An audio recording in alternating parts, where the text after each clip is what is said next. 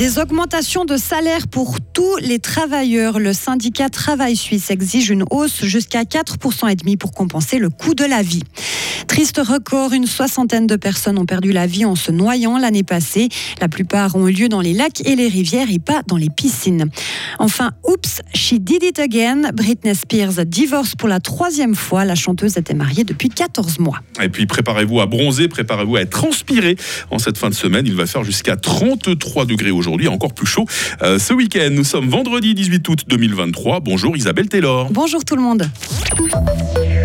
Des salaires plus forts pour une économie plus stable. C'est la revendication de Travail Suisse. Selon le syndicat, il faut augmenter les revenus des travailleurs de 3 à 4,5% l'année prochaine. Le but est de compenser le renchérissement et de rattraper les baisses de salaire réelles des dernières années. Thomas Bauer de Travail Suisse. On voit bien dans les données que les entreprises ils ont des bénéfices qui ont augmenté et c'est clair qu'on veut pour les salariés une part de ces gains pour qu'ils peuvent aussi payer les prix maladie. C'est pas seulement pour avoir un peu plus de vacances ou bien pour acheter euh, une nouvelle voiture, c'est vraiment pour payer les coûts qui montent. On va dans les données que les moyens sont là. La deuxième chose, c'est si on veut stabiliser l'économie, il faut vraiment avoir un pouvoir d'achat qui est fort et comme ça, on a une économie plus stable. La négociation salariale de l'automne s'annonce d'ores et déjà délicate.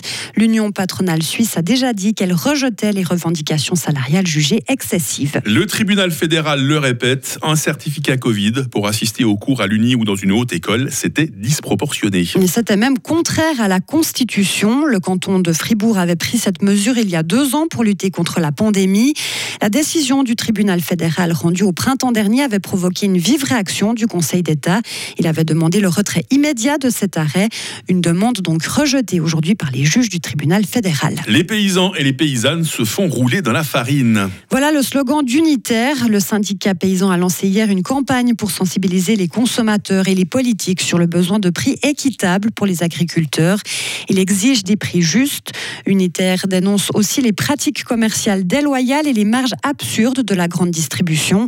Micro et Coop contrôlent 80% du commerce de détail. Ils doivent donc être transparents et dire quelles marges ils se font selon le syndicat. L'an passé, Isabelle, ce ne sont pas moins de 63 personnes qui sont mortes par noyade. C'est 40% de plus par rapport à la moyenne de la dernière décennie. Cela n'était pas arrivé depuis 20 ans selon la Société suisse de sauvetage. L'été caniculaire explique en bonne partie ce nombre élevé de décès. Vincent Douce. Les chiffres le montrent clairement. Il y a une corrélation entre la météo, les températures élevées et le nombre de noyades. En 2021, été pourri par excellence, la Société suisse de sauvetage a enregistré 36 décès par noyade, près de deux fois moins que l'année suivante, avec un été radieux et caniculaire. L'immense majorité des noyades, près de 90% d'entre elles, ont lieu dans les lacs ou les rivières, très peu dans les piscines. Les hommes sont surreprésentés dans toutes les catégories de la population. Ils se noient plus souvent que les femmes. Une bonne partie des morts par noyade touche les jeunes, entre 15 et 30 ans. Mais cette fois, les seniors se placent en tête de liste avec 26 personnes de plus de 65 ans décédées à cause d'une noyade. Ils constituent donc un nouveau groupe à risque. Le goût du risque ou une surestimation de ses capacités physiques pourrait expliquer cette tendance. Cette année, la Suisse a déjà enregistré 36 noyades. Faites vraiment attention avec les grosses chaleurs annoncées cette fin de semaine. Hein.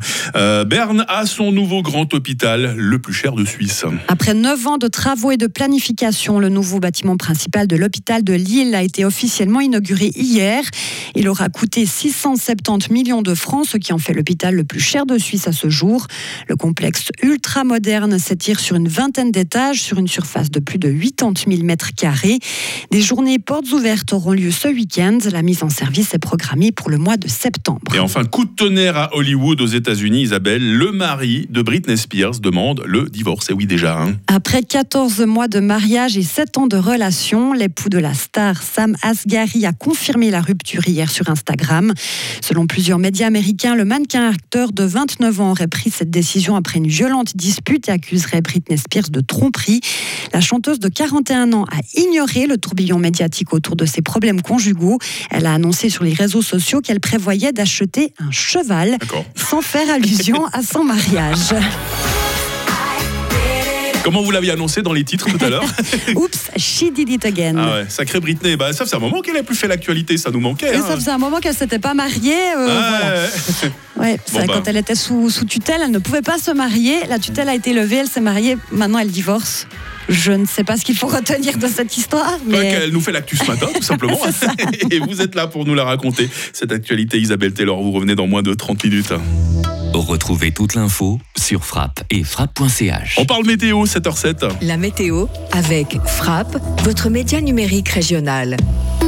Bon, on commence par le soleil ou on commence par la chaleur? Bon, de toute façon, les deux vont de pair. hein. Le temps va être ensoleillé, le temps va être très chaud aujourd'hui, jusqu'à 33 degrés. Et si vous désirez euh, monter euh, pour rejoindre le fameux isotherme du 0 degré, ben, euh, prévoyez la corde et le piolet, hein, parce que vous devrez monter jusqu'à 4300 mètres.